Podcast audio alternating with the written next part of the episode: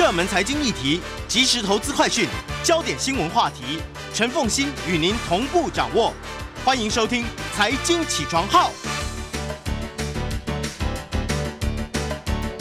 Hello，各位听众，大家早，欢迎大家来到九八新闻台财经起床号节目现场，我是陈凤欣。一周国际经济趋势，在这一期《经济学人》的 Cover Story 谈的是乌克兰，但是呢，他要讲的是俄罗斯，你注定受损了啦。其实俄罗斯这一次是输家，是这样的吗？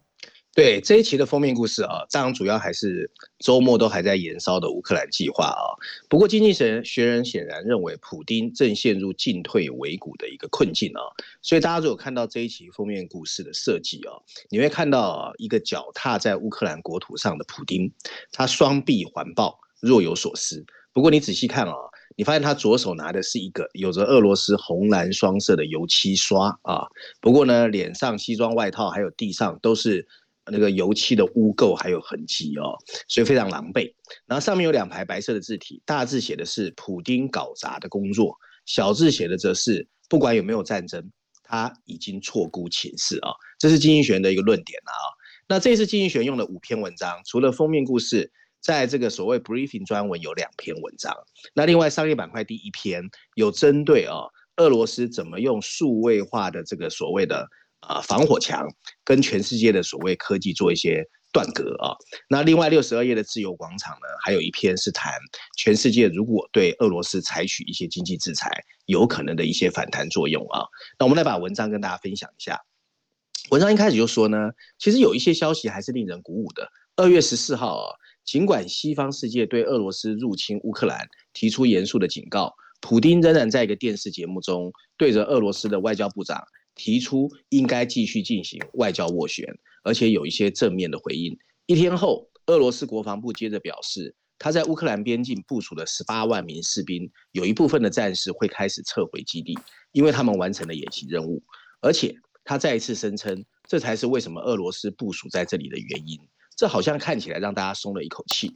不过，很多公开情报告诉我们，尽管有某些部队在移动。更多的部队看起来准备战斗，许多西方安全官员啊直言不讳地指责普丁在公开撒谎，并再次发出警告：俄罗斯随时可能发动入侵。即使部队有着撤退的动作，但这个危机看起来还没有结束。而且，无论发生什么事，不管有没有战争，普丁已经因为推动战争行为损害他自己的国家。许多西方观察家啊或许会反对这个看法，因为他们觉得。普丁一枪都没开，他已经把自己重新置于了全球地缘政治的中心，并证明俄罗斯再次变得重要。而且他破坏了乌克兰的稳定，他让每个人都觉得乌克兰的未来跟他有关。他也可能因为战争的避免而赢得北约的让步。而在俄罗斯国内啊，他好像也树立了自己的政治典范，并从经济困境和反对阵营的镇压中拉开了民众的注意力。然而，经济学认为这些收益。其实都是一时的。尽管普丁看来风光，但在更持久、更具战略意义的角度上，他的损失更大。首先，尽管所有的目光都集中在普丁身上，但这些变化其实也激励了对手啊。你譬如说，在拜登的领导下，西方世界其实已经同意了一个比二零一四年更严厉的制裁方案。拜登曾经把普丁称为 “killer” 杀手啊，而且他非常讨厌这个曾经想方设法。不让拜登当上总统的人。那另外呢，北约一直被法国总统称为“脑死”，可是，在这一次，他也找到了一个起死回生的目的。那一直倾向于对任何事情保持距离的瑞典和芬兰，有可能重新考虑加入，协同对付俄罗斯。德国呢，看起来比较不够聪明啊，因为他支持所谓的“北溪二号”，对，这是他接受俄罗斯天然气必须要负的责任。但入侵乌克兰有可能扼杀这个项目啊！更重要的是，近年来被忽视的乌克兰正在享受西方前所未有的关注。如果俄罗斯撤退，这些在危机中形成的纽带不会突然不见。同样的，这跟普丁想要的正好相反。普丁也确实把欧洲安全问题提上了台面，包括关于导弹和军事演习的部署。但这样的谈判符合每个人的利益，因为他们减少了冲突发生的危机。如果双赢的谈判算是普京的胜利，那就有可能继续下去。普京最大的损失在国内啊，后面这一段我觉得写比较好，是写经济的啊。俄罗斯一直试图建立一个堡垒经济，它极力增加外汇存底，但同时减少以美元持有的外汇存底的比例。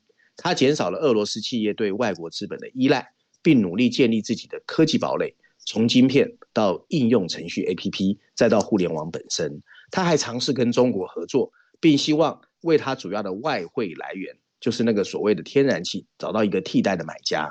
尽管这些行动减轻了。西方采取经济制裁的潜在危机，但并没有办法完全消除它。欧盟仍然占俄罗斯出口总额的百分之二十七，中国则占了百分之五十。通往中国的西伯利亚天然气管道会在二零二五年啊完工，三年后到那个时候，输送到欧洲的天然气会只剩下现在的五分之一。如果发生严重的冲突，通过 SWIFT 啊 SWIFT 的银行交易网络或对俄罗斯大银行的制裁。会切断整个俄罗斯的金融系统。华为一样形态的进口限制会给俄罗斯的科技公司带来巨大的灾难。普京要么继续接受现在这种相互依赖，要么就是进一步转向中国。然而，这会迫使俄罗斯成为一个随时变化政权的次要伙伴。中国会把它看成一个外交和廉价商品的落后来源。这是普京早晚会不高兴的枷锁。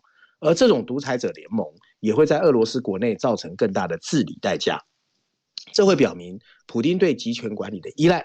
他们认为乌克兰的民主和西方关系的日益加深，对他们的控制和掠夺俄罗斯能力构成了威胁。这也会进一步表明，作为俄罗斯国家另一个支柱的自由资本家和科技官僚会已经不在。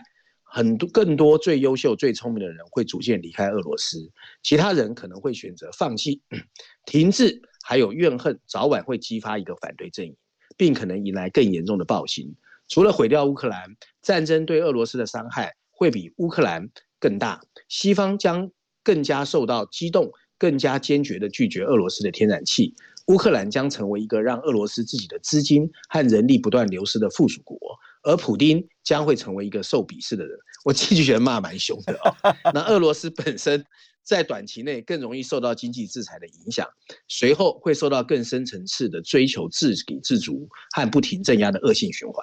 文章最后一段啊，经济学认为，普丁已经把自己逼到了一个角落，他可以继续生气，然而在他的野心受挫之余，如果现在选择撤退，也可能会导致后续的再次攻击。通过勇敢的面对他所构成的威胁，是西方世界最有可能阻止这一个由命运决定的选择。嗯，这个观点蛮有意思的。他提到的一个重点是，觉得俄罗斯他会因此跟欧陆之间的经贸关系变得更糟，而转向必须要更依赖中国。就简单来讲，其实他就是觉得说，你的经济会受到极大的挫败，而必须要转向依赖中国。可是，经济学人这里面有没有去分析，德国对天然气的依赖真的能够斩断对俄罗斯的依赖吗？很难哦，因为其实凤仙，你知道今年啊，其实全世界的能源危机啊，还有稀缺性，其实是前所未有更高的。所以你可以一方对，所以你可以一方面说德国很自私，只顾自己，可是你有可能德国人是比较冷静的，他还是比较 care 自己的经济啊。因为今年能源其实我不知道凤姐你有没有注意到，在一月份哦，涨很凶哎，是所有东西都涨哎。是啊。对啊。那你今天，你今天，因为它，因为现在这个不是不只是德国，整个欧陆当然都非常依赖俄罗斯的天然气，那个比例高达了百分之三十五到百分之四十。那你这个你要找到取代的来源，你几乎找不到啊，因为你你说从美国进口这个液化天然气，不只是成本比较高的问题，而且那个那个就会变得非常的不稳定，因为液化天然气有很多运输啦，还有压缩啦各方面的一些问题。它变得非常的不稳定。那那就德国而言，我的能源转型走得这么的快，我这中间的过渡要高度依赖天然气，我怎么可能会去依赖一个那么不稳定的一个能源来源呢？而且这并不是只有德国的问题，这是欧陆大国都会面对的问题。法国在这方面它的依赖程度是最小的，可是他都如此积极的希望不要发生战争了，然后去跟普京不断的斡旋。我觉得《经济学人》某种程度，他终究是待在英国伦敦，所以在这件事情上面的看法跟欧陆大国，其实我觉得真的有天壤之别耶。对啊，凤仙，我我帮你做一个结论呐。其实周末的时候，《华尔街日报》有一篇文章，他写啊，其实大家对每个国家情况不一样。美国通货膨胀是来自于纾困刺激，欧洲很简单，能源短缺，就是啊，他解不解决能源短缺，他怎么解决他的通膨问题呢？解决不了。对，好，这个但这个观点不。嗯，普京的选择当中，这个他要不要过过度依赖中国大陆？这确实也是经济学人所点出来的一个问题。这是我们在长期观察一个国家政策的时候值得观察的。我们休息一下，马上回来节目现场来看《伦敦金融时报》的这一篇社论。欢迎大家回到九八新闻台财经起床号节目现场，我是陈凤欣，在我们线上是我们的老朋友丁学文，一周国际经济趋势也非常欢迎 YouTube 的朋友们一起来收看直播。好，那么学文，你这边要挑选的这篇社论啊，谈的是新冠疫情结束了之后的主权债务问题。好，所以在疫情期间呢，很多国家财政上面超级宽松，那疫情结束了之后，就必须要去面对你当年。大手笔的纾困了，对的。其实这个议题哦，我自己个人啊，其实从两年多前我就一直觉得我自己最担心，对。但是很少有媒体或文章在关心这个事，因为钱不可能永远不用还呢。对吧？钞票不可能印了都无所谓，就是免费的啊。所以这篇文章呢，其实是《伦敦金融时报》它特别针对疫情过后所谓的主权债务要怎么办的一个文章啊。那它的补充标题写的是。其实需要一个更好的机制来帮助，像里面他在文章里面提到的斯里兰卡、上比亚这些国家怎么解决债务问题啊？那文章一开始他说，COVID-19 在全球各地其实危害着所有政府的公共财政，可是许多新兴经济体从一开始啊，它本来就负债累累，然后呢，因为疫情发生，它要投入更多的这个资金去救援，而它的税收收入又大幅下降，接着他们很快就累积了不可持续的债务。现在呢，随着像斯里兰卡、上比亚，还有其他一些经济体的主权债务的账单，其实陆续到期，危机开始显露，这些国家即将接受考验啊！处理这些迫在眉睫的违约，会考验着国际货币基金组织，像 IMF，以及像中国这些新兴的债权人，甚至全球各地的主权债务重组架构已经摇摇欲坠。斯里兰卡的状况就揭示了这一个挑战。历经二零一九年啊，这个国家的大幅减税，还有旅游收入的蒸发之后，它的公共债务啊，目前达到它的 GDP 的百分之一百一十，就是比 GDP 还高。今年呢，它必须偿还七十亿美元的债券加利息。因为这么巨大的预算赤字，金融市场将不会提供更多的贷款。这是一场主权偿付能力的危机，而不仅仅是流动性的危机。并没有办法蒙混过关。国际货币基金组织 IMF 伴随着债务重组这个调整计划，其实是一个明智的前进之路。斯里兰卡政府啊，越早接受不可避免的状况，他的痛苦可能可以更少。处理这种情况呢，就是 IMF 之所以在这个世界存在的原因。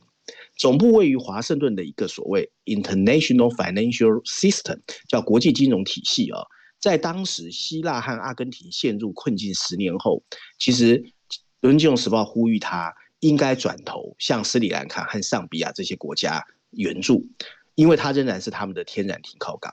他必须帮忙进行必要的改革，让他们的经济能够重回正轨。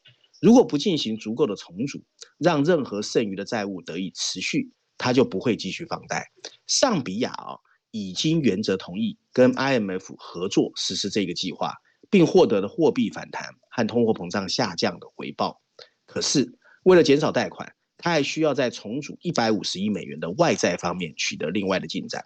想这样做呢，在一定程度又必须取决于中国，因为在过去二十年，中国通过多国有银行成为新兴经济体的一大债权人，北京拒绝接受任何有关贷款为是所谓的债务陷阱的说法。中国是不是愿意在上比亚和斯里兰卡的债务进行配合而且消减，将是很重要的一个考验。另外，中国在斯里兰卡也是一个重要的债权国。更广泛的说，任何主权债务重组的挑战都必须协调所有的债权人。但跟过去不一样，当时呢，很多的国家都是所谓的 Paris Club 巴黎俱乐部的成员国，或几家大型国际银行组成的伦敦俱乐部。现在则有更多是私人和官方的贷款机构，就像世界银行 World Bank 在他最新的一个世界发展报告中有写出的那样。寻求债务重组的国家，现在平均都有二十个以上的债权人，这还不包括所谓的债券的持有人，他们还可能包括一些非传统的贷款人，譬如说已经提前支付很多年，向大宗商品交付之后你必须还的一些费用。我们需要的是一个现代的巴黎俱乐部和伦敦俱乐部，一个所有债权人能够聚在一起，共同分担痛苦的架构。在形式上来说，这是有可能的。伦敦金融时报在文章最后一段说到，像集团体啊，就有一个债务重组框架，它的运作和官方债权人组成的巴黎俱乐部很像，而所谓的集体行动条款，在理论上也允许。私人债券持有人在其中进行协调，但这些新兴机构还不足以完成所有繁重的任务，因此当务之急应该是通过集团体去解决中国和原本巴黎俱乐部运作上不一样的地方。主权债务积压可能会在几年甚至几十年内影响着全球经济的增长。结束这些债务的唯一办法是让所有债权人愿意接受一个类似的待遇。随着 COVID-19 的爆发，各国必须找到办法。做到这一点，否则这些债务只会累积越来越大。嗯，听起来他讲的其实是这一些发展中国家，甚至于可能是边缘国家的主权债务问题。没错啊，而不是以开发国家的，对不对？哈。然后第二个部分，他嗯，重心点是要放，我觉得他想要把中国因素纳进来，但是呢。这里面又必须去承认说，其实每个国家的主权债务背后，不是各个国家的问题，甚至现在已经包含了很多的私募基金啦，或者是私人银行的投资，所以它的整合上面，过去只要整合国家，国家跟国家，所以这个时候如果你把中国因素纳进来，说啊，它跟西方国家不同调，它不愿意接受西方的这种安排，你好像值得批判。但现在问题是，可能更多的是来自于。私人企业、私部门的部分呢，他们不见得会愿意配合国际货币基金，对不对？好，所以他没有办法。对对，这就是呼应上一次我们看到经济学封面故事，不就提到说，现在的金融体系其实里面有很多非银行金融机构，就是影子银行。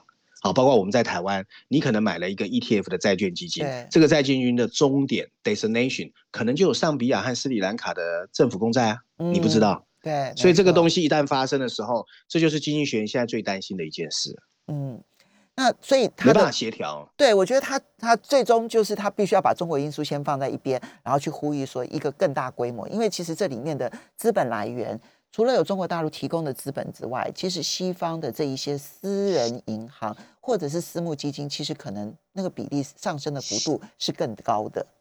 那至于至于说，但他没有进一步的去。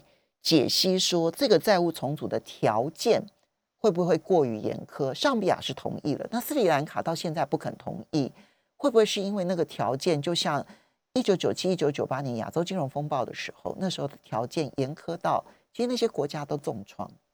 对啊，所以它里面特别一直强调要大家坐在一起协调嘛，你让一点，他让一点，让他日子好过。每次好像都这样。嗯，对。不过我是。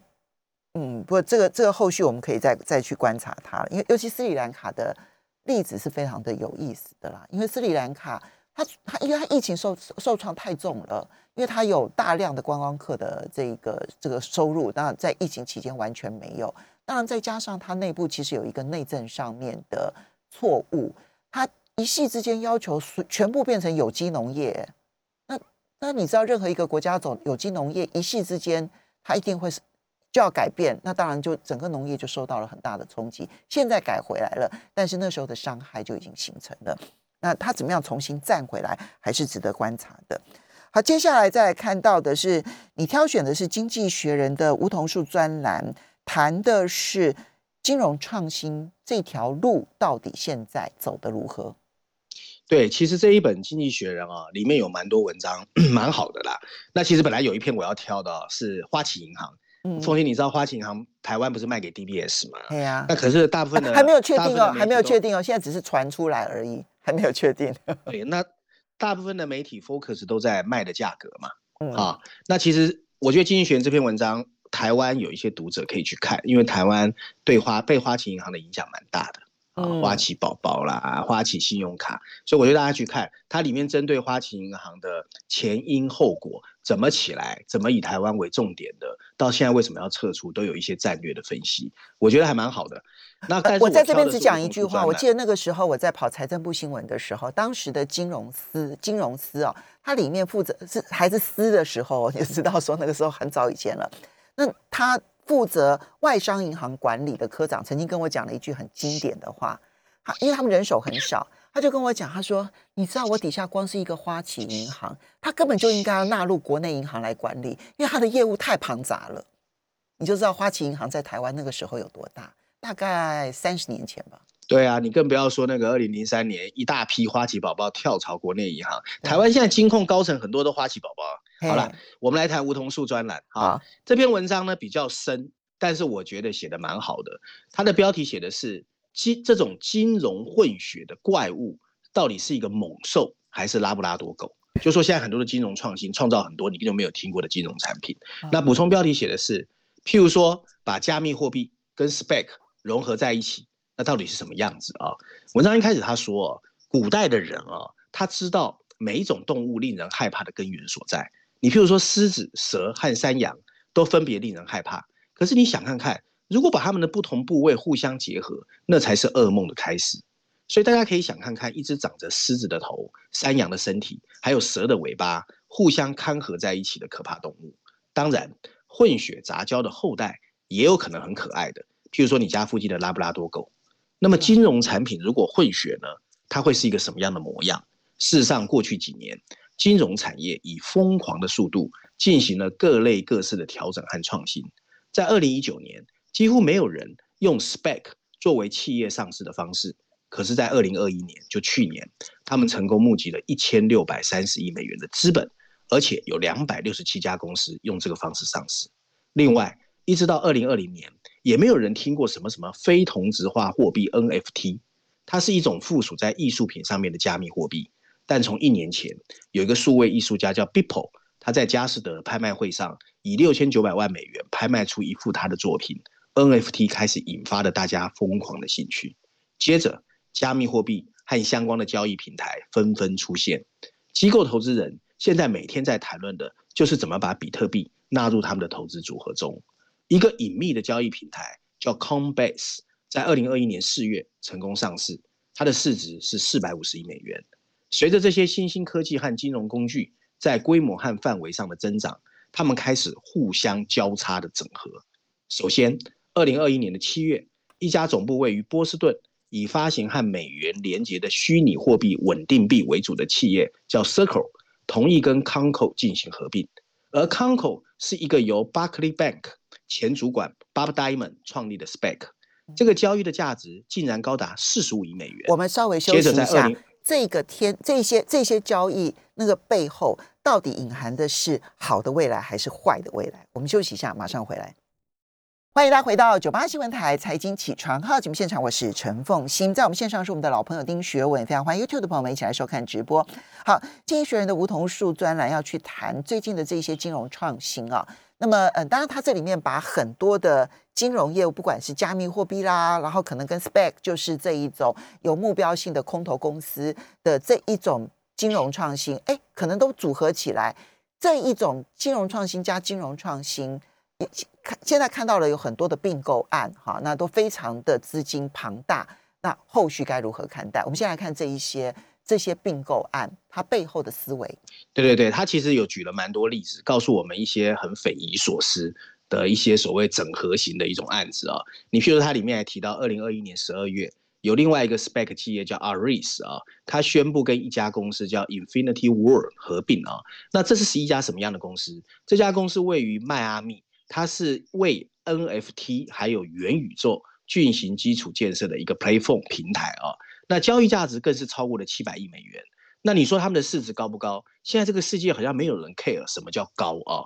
那另外不遑多让的是，二月十一号在中国成立的一个加密货币的交易平台叫 Binance，他也宣布啊，在福布斯就那个媒体福布斯跟另外一家 Spec 啊宣布合并上市之前，他决定先向福布斯投资两亿美元。那 Binance 的这个中国老板充满理想的说，Binance 支持这个交易的理由是他觉得。随着加密货币、区块链和 Web 三点零的日益成熟，下一个世代的媒体会由区块链的加密技术支持的一种社交媒体来形成。哦，这是一个想象。你看这想象的，我都我都听不懂他在讲什么。我也听不懂。那 每一个字都懂，加起来不懂。对，现在这些创业家啊，说实在，我们希望他讲的都是真的哈。那我们投资人到底要怎么看这些稀奇古怪的东西啊？其实人们很容易啊，把这些所谓的什么什么加密货币呀、加持啊、区块链啊、spec 加在一起的怪物啊的这种金融新品种，认为是胡说八道。嗯，spec 对待投资人的方式，说实在没有什么可爱的地方，在一定程度上，它就是由一个交易发起人完全凭空。然后拿到了一大堆股份，然后合并前 spec 投资人的获利哦，其实目前看起来哦，大部分买 spec 的投资人都赔了三成以上，再加上他们通常都跟什么加密货币未来的故事有关，那一些投机客已经得出结论了，这就是一个跟当年纽约的马道夫一样的马道夫，我不知道那个风险还记得马道夫骗局，庞氏骗局，嗯，对，那这也可以解释为什么这些混血产品呢根本还没有成熟。你譬如说里面很多的项目啊，包括对外面发媒体广告说啊，我要在 Spec 上市啦，我要怎么样？哎，最近都没消息了，就是先公布了，可是后面就没消息，因为 SEC 介入了啊。那譬如说 Circle 和 Conco 到现在没有完成交易，尽管他们早在八个月前就在媒体非常高调的宣布他们的并购决定。与此同时，Binance 对福布斯的投资本来就有一定程度，是因为福布斯和 Spec 要成功交易，那现在也还没成。所以这两亿的美两亿多美元的注资啊，注已经挤出了原本有兴趣问本来说我要投你也投的人，很多人已经开始撤撤资了啊。但如今那些曾经有兴趣的投资人都变得意兴阑珊。那文章最后提醒我们啊，也许也许虚构的怪物和加密货币混合就是一个相似的东西。不是因为他们都是怪物，是因为他们都要在神话中才会出现。或许 IPO 是他写的，我觉得经济学院有时候写的很讽刺。